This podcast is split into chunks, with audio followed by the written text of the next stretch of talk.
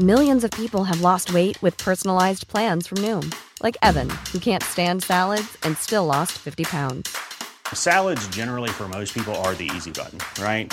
For me, that wasn't an option. I never really was a salad guy. That's just not who I am. But Noom worked for me. Get your personalized plan today at Noom.com.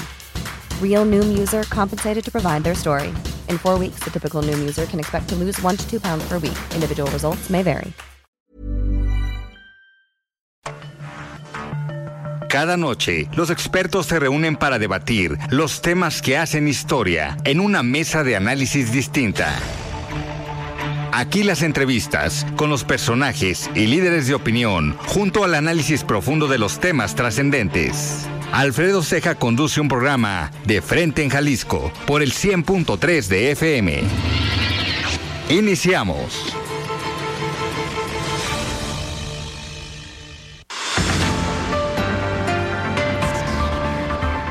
¿Qué tal? Muy buenas noches. Bienvenidos a una emisión más de De Frente en Jalisco, aquí en Heraldo Radio Jalisco. Son las 7 de la noche con 6 minutos. Quiero agradecer, como todos los días, en los controles técnicos a Antonio Luna, en la producción y redacción de este espacio a Ricardo Gómez y recordarles nuestro número de WhatsApp para que se comuniquen con nosotros, el 3330 1779 66. El día de hoy vamos a tener aquí en entrevista a Mario Córdoba. Él es experto en temas de movilidad y transporte eh, público, es académico.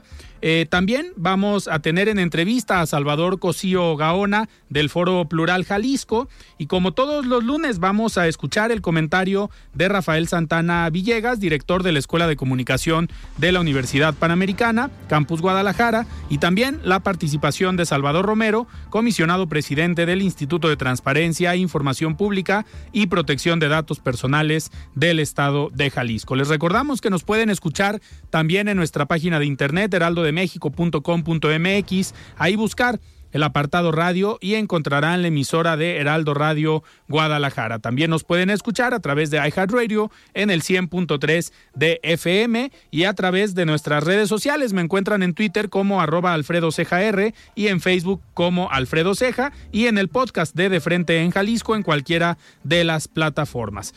Vamos a lo que sigue.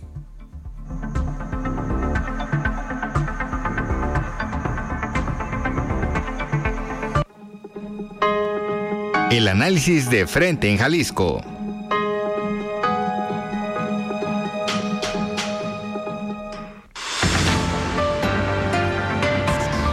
Muy bien, siete de la noche con siete minutos y me da muchísimo gusto saludar el día de hoy a Mario Córdoba. Él es especialista y consultor en temas de movilidad y también fue director de movilidad y transporte en la pasada, en la pasada administración. Estimado Mario, ¿cómo estás? Buenas noches. Alfredo, ¿qué tal? ¿Cómo estás? Buenas noches. Oye, una aclaración, yo no fui director de movilidad y transporte, fui director general de un instituto. Del instituto, sí. Se llamaba Instituto de Movilidad y Transporte, porque aparte había una Secretaría de Movilidad que ahora es. la Secretaría de, Transporte, ¿no? Así es. Buena, buena aclaración y una disculpa. Eh, no, no, cuidado. Estimado Mario, pues un gusto eh, platicar contigo Precisamente empezamos unos minutos tarde porque la ciudad es un caos. Eh, prácticamente hice lo que nunca, una hora de Avenida Vallarta y Periférico hasta la Minerva. El tramo de, por si todos los radioescuchas que nos están escuchando, el tramo de Avenida Vallarta de Periférico a Avenida Patria está totalmente colapsado, está parado. Lo peor del caso es que no hay accidentes. No sé qué pasó. Eh, pero tú nos sabrás decir qué pasa, Mario, en la, en la ciudad con esta con este tema de la movilidad que de unos años para acá se ha descompuesto de una manera impresionante. Fíjate que Alfredo que se conjuntan muchas cosas. Primero, pues ha crecido mucho eh, la motorización en la ciudad. Resulta que eh, hay tres ciudades en todo el país que tienen la mayor cantidad de autos eh, o camionetas de uso privado. eh, y en eso se destaca el área metropolitana de Guadalajara. Es la Ciudad de México, Monterrey y la Ciudad de Guadalajara. Eh, darte cuenta que actualmente en el 2020, el, no actualmente, sino en 2020, el INEGI en su censo de población y vivienda detectó en el área metropolitana de Guadalajara alrededor de dos millones y medio de vehículos circulando, la mayoría de uso particular. Somos, somos una población de, de, de 10 municipios, que es el área metropolitana de Guadalajara, con un poco más de 5 millones 200 mil habitantes. Quiere decir que por cada dos habitantes hay un vehículo de transporte privado. Eh, entonces, el crecimiento del de motor en, en, el área metropolitana los últimos 30 años ha sido vertiginoso, especialmente en las últimas dos décadas. Entonces, y prácticamente pues la infraestructura es la misma, con más algunos pasos de nivel, de los cuales sale para un semáforo. Eh, es una ciudad, es un área metropolitana mal planificada desde hace muchos años, que desafortunadamente abrió, abrió sus puertas como, como un símbolo de modernidad, como lo hicieron muchas ciudades en el país y en Latinoamérica, pues ampliando calles, avenidas, eh, pensando que el automóvil iba a ser el, el vehículo eh, más importante y habría que abrirle abrirle espacio, ¿no? Claro. Y esta eh, en esta sucedió, en esta ciudad sucedió eso, eh, como en las otras que te mencioné y pues muchas en el resto del país y en Latinoamérica, ¿no? Siguieron el modelo eh, pues inadecuadamente y además que no es la solución, el modelo norteamericano de, de la motorización individual eh, y, y aún ellos con eh, miles de kilómetros de, de autopistas y autopistas urbanas tienen graves problemas de congestionamiento vial. Claro. Mario, y en este sentido digo, otro de los de las vialidades en las que se vive esto a diario no es eh, tan un, caso raro como el día de hoy Avenida Vallarta, pues es Avenida López Mateos que en los últimos días, semanas se ha estado eh, pues analizando, discutiendo eh, esta posibilidad de un segundo piso. Ya se pues está planteando y se está construyendo esta línea 4 eh, del tren ligero que en cierto, hasta cierto punto va a ayudar a desahogar un poco, aunque no va a pasar por ahí, pero va en una calle eh, cercana o lateral a López Mateos. ¿Se debería apostarle a este tipo de movilidad o a este tipo de proyectos? No, por supuesto que no. O sea, no debe apostársele a más infraestructura para el automóvil, porque lo único que va a pasar, Alfredo, eh, en los próximos años, cuando se, desafortunadamente se construye esa infraestructura, es que va a haber más, más vehículos. Quizás algunos se desplacen con mayor eh, velocidad a sus viviendas o a sus trabajos temporalmente, pero va a traer mucho más vehículos y además va a empujar más la expansión, la expansión urbana. Son proyectos que desafortunadamente eh, eh, hay atrás toda una serie de intereses inmobiliarios, como incluso se presentan en el transporte público. La línea 4 no es una línea que esté cercana a López Mateos. Acuérdate que va por el derecho de vía de ferrocarril de carga que vincula al puerto de Manzanillo.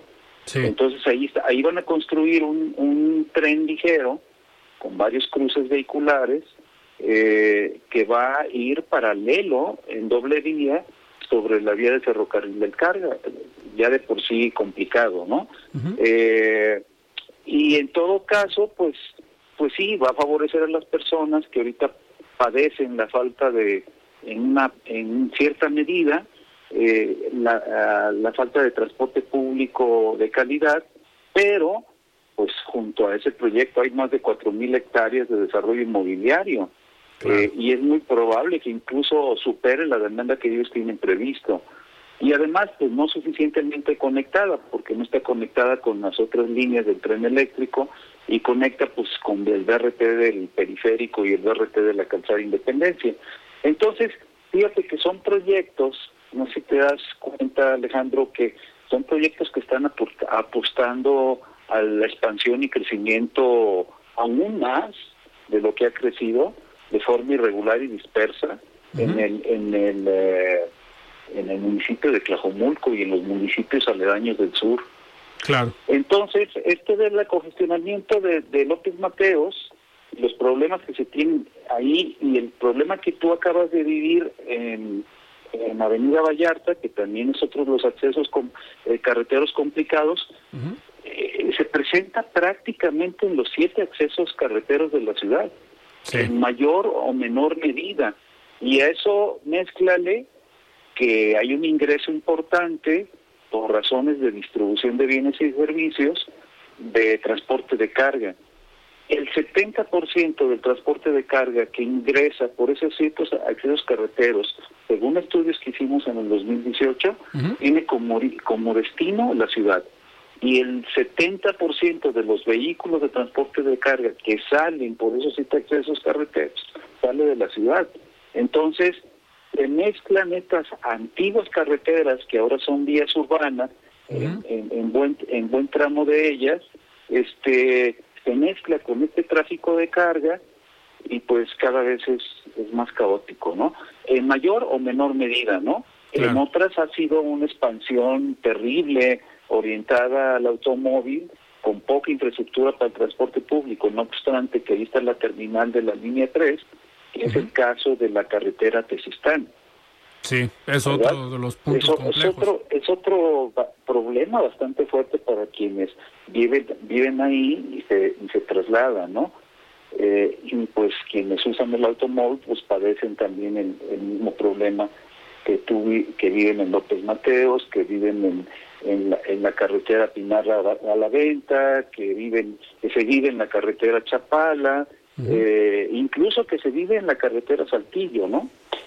Sí. Mario, y en este eh, sentido, digo, por un lado vemos transporte articulado como el BRT o este sistema que se puso en periférico. Vemos pues la línea 3 que se hizo en la administración eh, pasada, hoy se está construyendo la línea 4 de tren ligero. Pe- y vemos también el tema de los camiones, de los autobuses, del el transporte Sí. público. Eh, que al, al parecer pues no dan abasto ninguna de las tres opciones, pero ¿qué faltaría? ¿Mayor organización? ¿Un estudio como se planteaba en la administración pasada de pues articular muy bien eh, por cuadrantes o por calles y por rutas específicas? eh, o la movilidad no motorizada, que somos una zona metropolitana muy grande, ya en algunas calles se han puesto ciclovías, pero eh, ¿son también parte de una posible solución?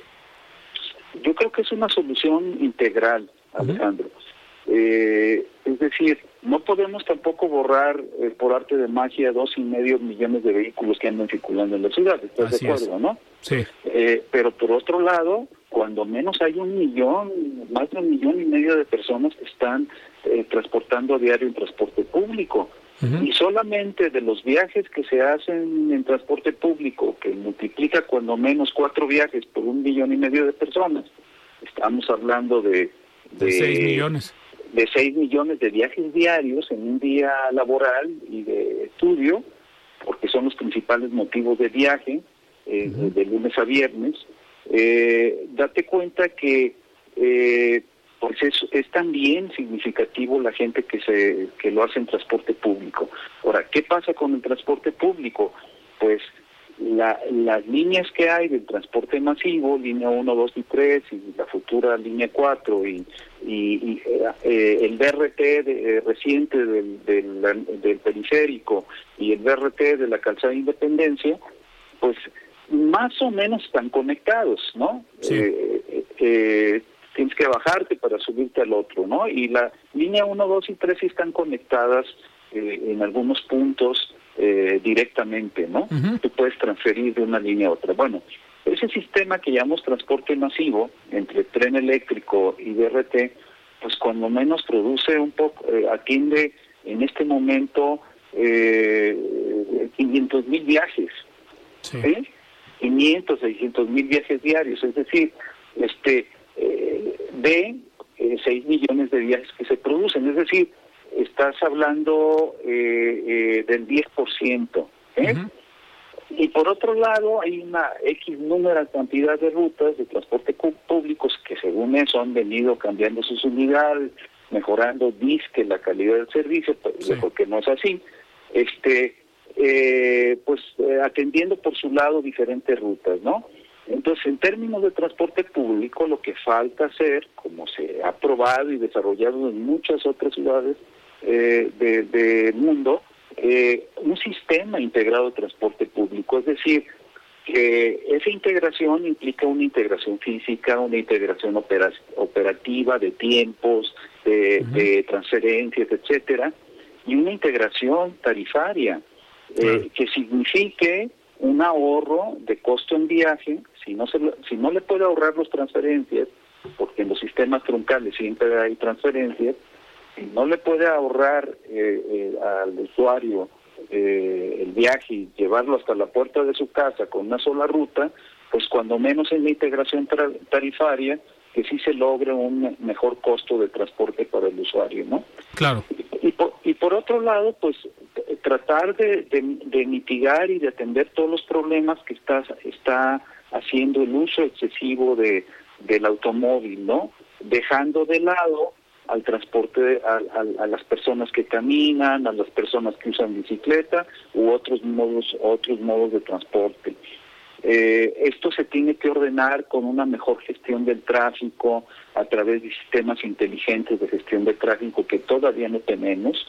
Tenemos un sistema de semáforos caduco desde hace desde hace mucho tiempo, no obstante que están cambiando cambiando algunos de ellos, pues no es suficiente para para la gestión de toda la ciudad.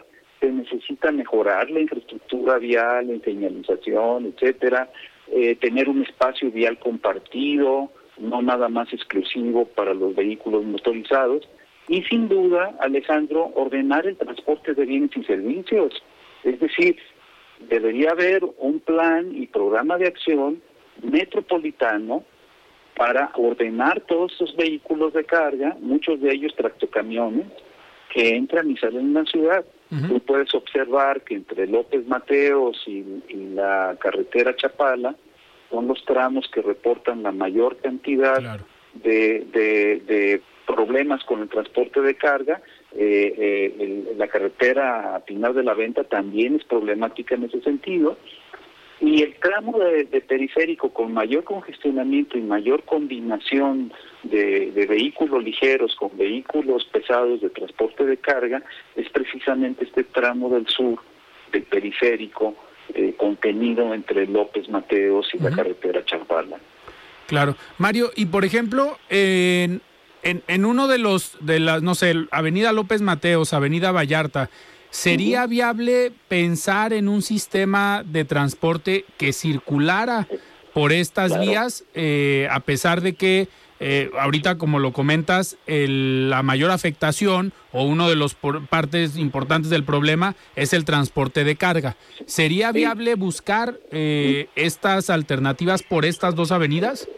Claro, Alejandro, mira, si si se hace desde una perspectiva integral, eh, en el anterior instituto, en el 2017, hicimos un estudio de los principales corredores de transporte urbano del área metropolitana.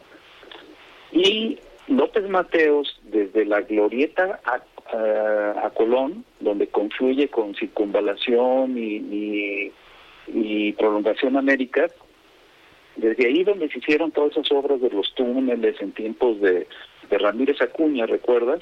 Este y que se hizo una inversión enorme en pasos de desnivel, más de 1.500, 1.600 millones de pesos. Este, de, de, desde ahí hasta la salida un poco antes de, de, Plaza del Sol, incluso quisieron implementar en verde todos los semáforos, ¿recuerdas? Que hubo una gran oposición, de ahí nacieron colectivos que, que, que, que van en contra de todo eso como se fortalecieron el colectivo ecologista Ciudad para Todos, aunque ahora muchos de sus, activistas principales pues trabajan en el mismo gobierno, ¿no? Así es. Eh, por eso casi no se les escucha, pero eh, la, la situación es que, que en ese 2017 López Mateos, de Colón hasta Prolongación Colón, más o menos a la altura de San Agustín, Santa Anita, tenía 140 mil viajes diarios en transporte público. En el, en el 2018 se detectaron, hicimos aforos en las, en las siete eh, carreteras de, que ingresan al área metropolitana, aforos simultáneos, y el eh, López Mateos, de periférico más o menos a Santanita, por ahí, pusimos varias estaciones con cámaras y estuvimos eh, durante una semana eh, eh, monitoreando ese aforo con clasificación vehicular. ¿Y sabes cuántos vehículos se movían en agosto del 2018? ¿Cuántos? En los jueves y viernes hasta 110 mil vehículos diarios. Y de esos 110 mil vehículos diarios entre el periférico y, Santa Anita, eh, eh, en, eso, en ese tramo, esos, de esos 110 mil vehículos, el 92% eran vehículos automóviles y camionetas de uso privado. Claro. Sí, está complicado. solamente, solamente el 7% era eh, eh, usuarios de transporte. vehículos de transporte de pasajeros, foráneo o suburbano, y, y, este y vehículos de carga. Claro. Mario, pues... Entonces, el problema está, el problema es el la excesiva cantidad de automóviles que hay en esa zona, los movimientos pendulares que se dan, Alejandro, si te fijas, en la mañana López Mateos, ¿cómo viene más cargada? De sur a norte, ¿no? Así es. Y en las tardes. En la, noche, en la tarde, noche, ¿cómo va más cargada? De, de, norte a sur.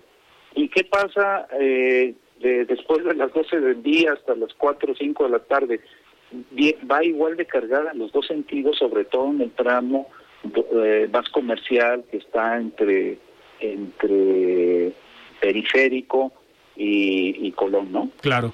Mario, pues yo te agradezco que hayas eh, tomado esta llamada para platicar pues sobre estos eh, estas problemáticas que estamos viviendo eh, día a día aquí en la zona metropolitana de Guadalajara y que sin duda pues algo se tendrá que hacer y que lleva ya bastantes años, pero pues algo tendremos que hacer en los próximos años y resolver la problemática. Muchísimas gracias.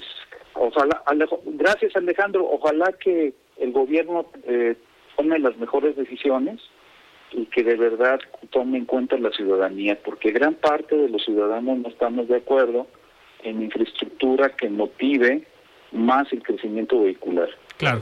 Muy bien, pues muchísimas gracias. Platicamos con Mario Córdoba, experto en temas de movilidad. Yo soy Alfredo Ceja, vamos a un corte y regresamos. Siga con Alfredo Ceja y su análisis de frente en Jalisco por el Heraldo Radio 100.3. Voz de los expertos.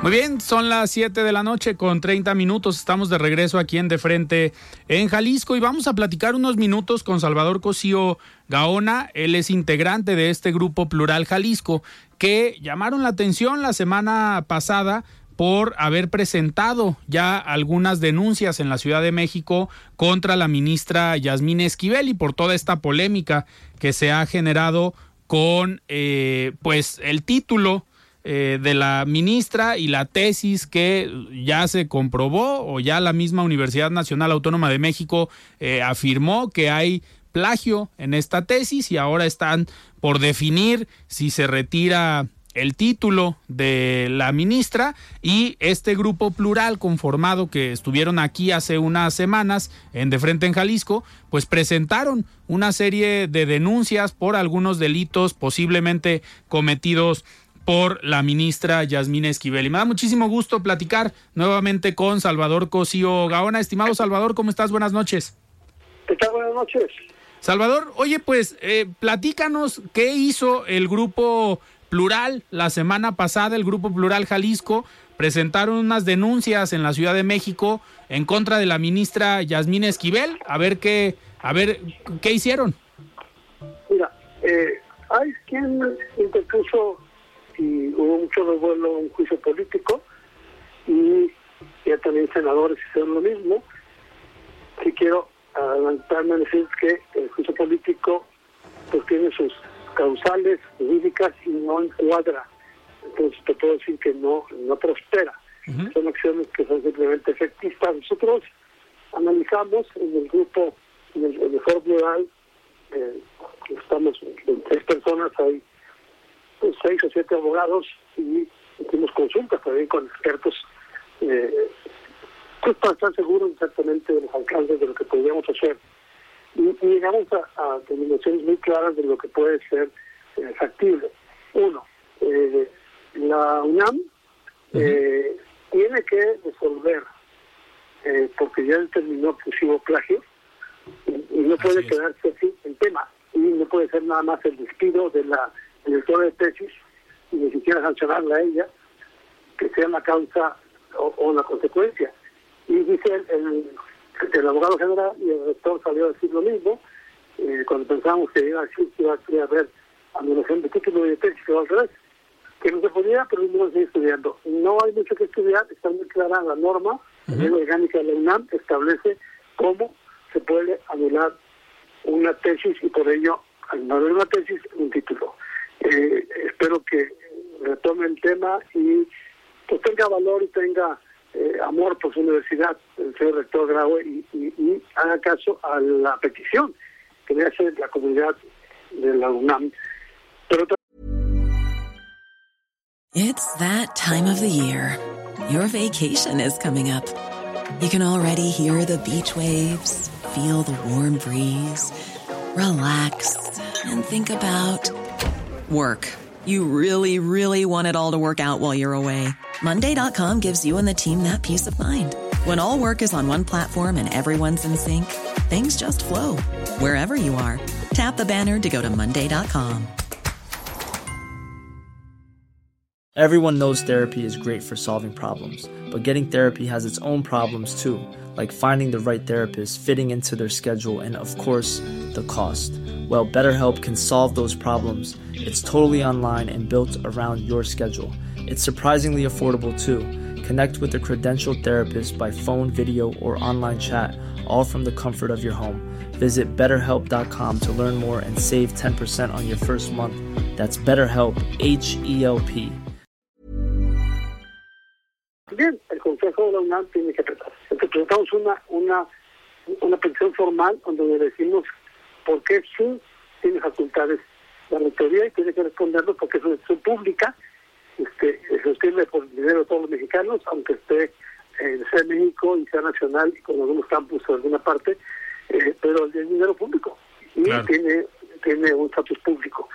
Bueno, es una resignación. La otra, eh, quien nombró a la ministra fue el Senado, y quien tiene también posibilidad de hacerle una sanción administrativa es la Cámara de Diputados, que presentamos en el Senado una petición al órgano de control y a la ministra presidenta para que realicen la evaluación sobre si se cumple o no con los requerimientos legales para ser ministro.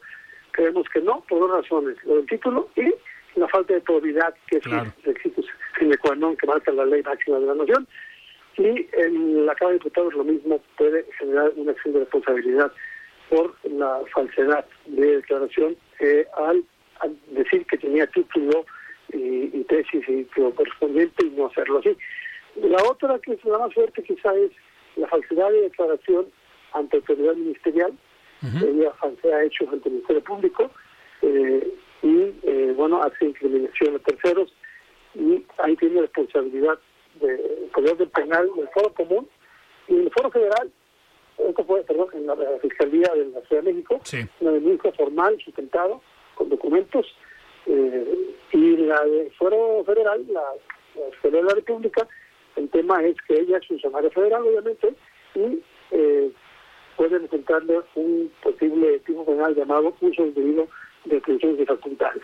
Esto es lo que se presentó. Estamos pues a la espera de resolución, de respuesta, de resolver es decir sí o no y por qué, y en todo caso, que no estamos de acuerdo, seguir a la instancia siguiente para eh, apelar a quien corresponda y seguiremos adelante para vencerlo.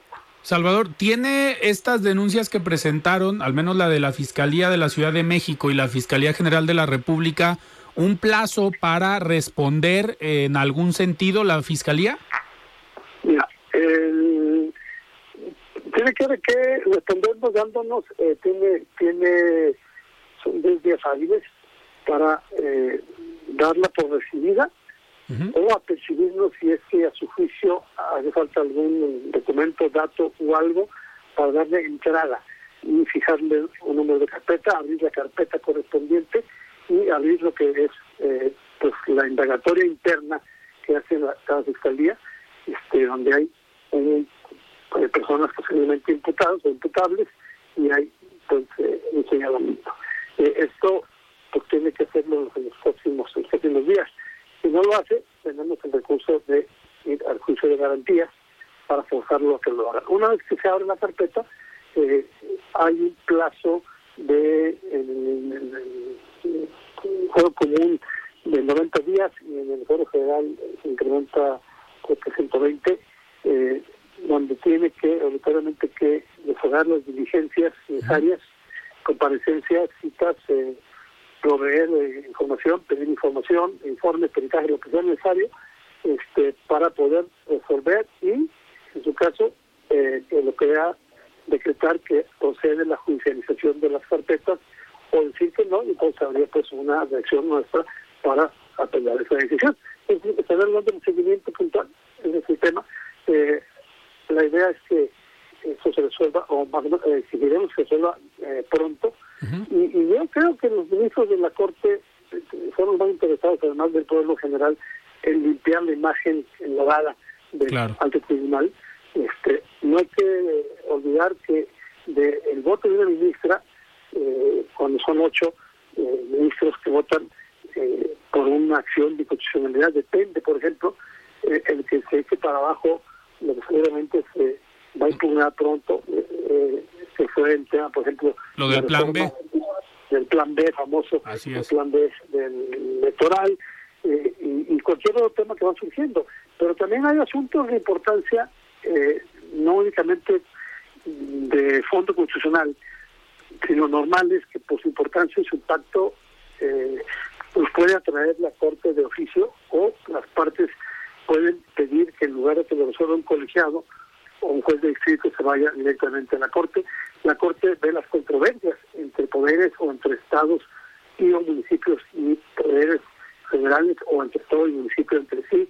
Es decir, es, es el garante el Estado de Derecho, la Suprema Corte significa estabilidad, significa orden, certidumbre, legalidad y confianza en que pueda haber ese Estado de Derecho de la ley y que haya o no inversiones pues por la misma confianza o se caigan y se vayan a otro país. Entonces es vital que la Corte misma eh, pida, exija lo correspondiente, revise la viabilidad de la permanencia de la, de la ministra y que ella pues debería ya de renunciar por dignidad, pero dijo que no lo va a hacer. Hay que esperar. Eh, Salvador, y en este sentido sería lo ideal que eh, la misma Corte atrajera el caso para pues tomar una decisión definitiva, ¿no? Dando una resolución o una sentencia de la Corte, eh, pues se definiría si sigue la ministra o no. Hay dos momentos. El momento actual de la Corte es, puede, el órgano de control interno, emitir un dictamen y lo somete al Pleno. Eh, sobre si ellos mismos pueden decir que no tiene que no, que no, que no tiene cualidades calidad para ser ministra y ahí terminaría el punto eh, el otro asunto eh, es en cuanto a la, a la permanencia eh, eh, tengo entendido que hay ya un par de amparos contra contra el título en sí esos son los juez de distrito eh, si se resuelve en negativo que lo pidió se va a un colegiado pero por la importancia podría irse a la corte directamente el otro momento es una vez que se judicialicen la, las carpetas que de la, de la de la Ciudad de México y la Federal de la República, eh, cuando vayan al juez común eh, penal de la Ciudad de México, una, y otro a un juez penal federal, este, la Corte puede atraerlos por la importancia del caso. Ok, pues Salvador, vamos a estar atentos de todo este tema, digo, yo creo y lo hemos dicho aquí en varios espacios, en varias mesas de análisis, pues la ministra en teoría tendría que haber eh, pedido licencia en algún momento y ya una vez que se comprobó que sí hubo plagio, pues tendría que haber renunciado por un poco de congruencia, ¿no? Pues le está haciendo un daño tremendo, no, no únicamente al alto tribunal, al, alto, al, al más alto tribunal de la nación, sino al país, a los del mundo. Y, y, y, por otro lado, creo que le ha faltado valor, coraje, pasión, amor a su universidad y al país a quienes eh, son los encargados, en este caso el abogado general de la UNAM y el propio rector Enrique de de quien pensábamos tendría mayor resiedumbre y mayor, eh, bueno, ¿cómo llamarle? Valor, coraje, por no decirlo más, más coloquialmente. Muy bien. Salvador, pues yo te agradezco que hayas tomado esta eh, llamada para platicar de un tema y te voy a pedir o te vamos a estar molestando para que nos informes cómo va y cuáles eh, son las sentencias o resoluciones que van dando las diferentes instancias donde presentaron estas denuncias. Estaremos atentos al seguimiento e informando Perfecto. Muchísimas gracias, Salvador. Muy buenas noches. Buenas noches. Muy bien, platicamos con Salvador Cosío Gaona, integrante del Foro Plural Jalisco, que presentaron hace unos días estas denuncias en contra de la ministra Yasmín Esquivel. Y es momento de escuchar el comentario de Salvador Romero, presidente del Instituto de Transparencia, Información Pública y Protección de Datos Personales. Estimado Salvador, ¿cómo estás? Buenas noches. ¿Qué tal, Alfredo? Muy buenas noches. Un gusto saludarte como cada semana a ti y a todo tu auditorio. Un este, honor eh, poder compartir aquí el espacio contigo. Y comentarte que el pasado viernes el Instituto de Transparencia, Información Pública y Protección de Datos Personales de Jalisco presentó eh, su eh, decimoséptimo informe de labores eh, por segundo año consecutivo ante el Congreso del Estado de Jalisco. Y pues destacar algunas de las cuestiones más importantes que, referimos el pasado viernes, señalarte que Jalisco fue eh, otra vez, eh, por eh, tercer o cuarto año consecutivo, el Estado de la República que más solicitudes de acceso a la información recibió. estamos hablando de más de 180 mil solicitudes, 185 mil solicitudes que tenemos registradas. y que bueno, para que te des una idea de la magnitud de la cantidad de solicitudes que recibimos como Estado este año, cabe señalar que este número equivale a, las, a la misma cantidad de solicitudes que se recibieron en 18 estados del país. Es decir, Jalisco recibió la misma cantidad de solicitudes de las que recibieron 18 estados del país. Esto habla de que la sociedad de Jalisco es una sociedad mucho más madura en temas de transparencia, de derecho a la información y en general ejercicios de rendición de cuentas respecto de muchas otras entidades del país, pues para para darnos una idea, pues tenemos más solicitudes que, estados o entidades federativas pues mucho más grandes, ¿no? Como la Ciudad de México, como el Estado de México, eh, Nuevo León, Veracruz, etcétera. Tenemos mucho más, ¿no? Este, eh, incluso eh, más del doble de alguna de ellas, ¿no? Por eso creo que, vale la pena destacar este trabajo y señalar que también fuimos el Estado que recibió el, segundo estado del país que recibió mayores medios de impugnación. Que esto, bueno, pudiera parecer que es malo el que haya recursos de revisión, pero no necesariamente lo es, porque, por dos razones. Primera, porque implica que eh, la, ciudadanía, los, las y los solicitantes de la información, insisto, tienen una cultura de la rendición de cuentas mucho más eh, elevada que en el resto del país. La sociedad jalisciense una sociedad, eh, digamos, eh, más madura democráticamente hablando en el ejercicio de sus derechos humanos. Y en segundo lugar, porque eh, la, proporción de recursos respecto al número de solicitudes es la más baja de todo el país. Así es, Alfredo.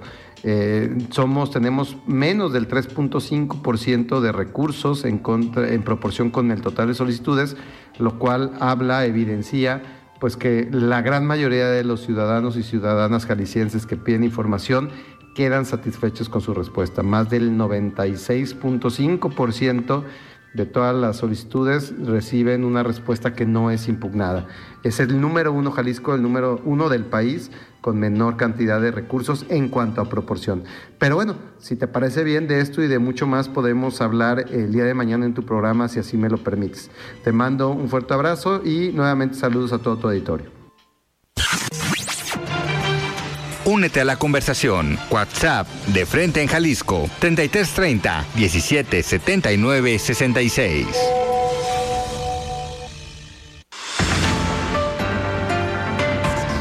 Muy bien, muchísimas gracias Salvador por este comentario y aquí estará el día de mañana en la mesa de los martes el presidente del ITEI hablando respecto al informe que presentó la semana pasada en el Congreso del Estado. Y me da muchísimo gusto tener en la línea a nuestra compañera y amiga Adriana Luna. Adriana, ¿cómo estás? Buenas noches. ¿Qué tal? ¿Cómo están? Buenas noches a todos. Buen inicio de semana. Muchísimas gracias, Adriana. Pues adelante, tenemos información sobre las obras en Javier Mina y Belisario y pues el, el sentir de los comerciantes de esta zona. Ahí se va a construir eh, una obra integral donde se van a rehabilitar banquetas, se va a incluir también una parte, una ciclovía. El alcalde de Guadalajara, Pablo Lemos, menciona que no se van a reducir los carriles mm, centrales, para hacer esta ciclovía. Los estuvieron esperando desde muy temprano, los vecinos esperaban que comenzaran rápido arrancando la semana y no fue así, vamos a escucharlos. Quedaron de empezar hoy, de hecho, y no han venido. ¿Ya los esperas? Ya los espero aquí porque, pues es que ya se necesita arreglar, se ve muy fea la, pues la avenida, pues. Ya las ramas de, más bien las raíces de los árboles ya se levantan, levantan la banqueta, y pues está muy desbaratada, pues ahí en la orilla se ven las banquetas muy feas. Y muchos accidentes. Muchos accidentes, sobre todo ahí, bueno, de aquí donde yo estoy, entre Belisario y Javier Mina, a cada rato se estampaban ahí en la esquina extra, tuvieron que poner los, esos postecitos para que aunque sea no, ya amortigüen ahí, ¿verdad? Y es que recordemos que esta zona de Javier Mina, Belisario Domínguez, desde Belisario Domínguez hasta la calzada de Independencia va a ser esta primera parte del corredor integral y esa zona en gran parte es comercial. Así que los dueños y los trabajadores eh, están preocupados por la caída en las ventas. Recordemos que pues estamos en plena cuesta de enero, ¿no? Entonces ellos hacen un llamado a las autoridades para que agilicen las obras. Están convencidos de que se necesita cambiar eh, especialmente las aceras, muchas de ellas están levantadas por las, eh, las raíces de los árboles y ellos saben que se tiene que cambiar, pero lo que dicen es que le echen ganitas y que lo aceleren, que lo terminen pronto. Escuchemos. Y ojalá que lo hagan muy rápido porque pues en los negocios hay mucho, luego la tierra, se hace mucho cochinero, mucho polvo. Ojalá que lo hagan muy rápido. Pues yo digo que organización, ¿no? Para que sea lo más rápido posible. Al menos sí les preguntaron. A mí no, yo no estaba, sí supe porque escuché, pero no nos preguntaron. Pues me parece que, que a lo mejor obstruye las ventas, porque siento que se va a hacer más lento el tráfico y va a ser más un caos. ¿Y el terregal? Bueno, el terregal ese con el tiempo se quita, pero el problema es que, la, que, haya, que haya problemas en el tráfico. Y no haya chance de que lleguen los clientes.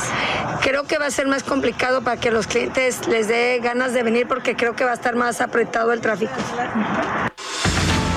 Ahí tienen ustedes, los comerciantes están preocupados no por quitarle la tierra a los zapatos, a la ropa o a los productos que vendan, sino por que se vayan a caer las ventas. Este corredor integral en su primera parte va a comprender 1.2 kilómetros, que es de Javier Mina de Belisario a la Calzada Independencia, pero en total el proyecto contempla 7.3 kilómetros, que es desde la Casa Independencia hasta Presa Laurel. Sí hace falta porque hay aceras ya dañadas, pero también por el gran número de accidentes. Tan solo ahí, en esta zona, en tres años se contabilizaron 112 víctimas por accidentes viales. Así que se plantea este corredor para dar mayor seguridad tanto a los transeúntes como para quienes van a hacer sus compras. Claro, pues al final digo, es un mal necesario, eh, se resuelve una problemática, aunque habrá algunos semanas, meses que pues los comerciantes esperemos que no la pasen eh, tan mal como comentabas Adriana, eh, estamos en plena cuesta de enero, algunos comerciantes y algunos eh, negocios pues todavía no se recuperan de lo que generó o las problemáticas que, generó la pandemia. Entonces esperemos que pues no bajen las ventas en toda esta zona y que las obras eh, transcurran pues lo más rápido eh, posible. Y será interesante cómo van a quedar las obras finales porque pues es un espacio reducido si es que no se va afectar la circulación de la de las de los carriles centrales de Avenida Javier Mina que después se, se hace Vallarta, ¿no? Así es. Pero va a incluir, por ejemplo, rehabilitación de banquetas, se van a sincronizar semáforos, va a haber iluminación, tanto en la zona del vehículo como en los peatones, habrá rampas. Vamos a ver cómo dejan, ¿eh? Vamos a ver cómo dejan esta, esta zona que de por sí, pues, hace mucho que no se arregla. Así es, y es una zona importante para la ciudad. Muchísimas gracias, Adriana, por este reporte.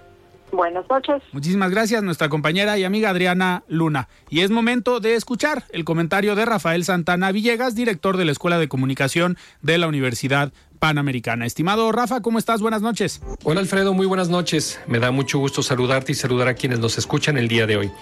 Espero que todos hayan tenido un excelente inicio de semana. Desde principios de la década de los 80, nuestro mundo empezó a acelerar el proceso de la globalización.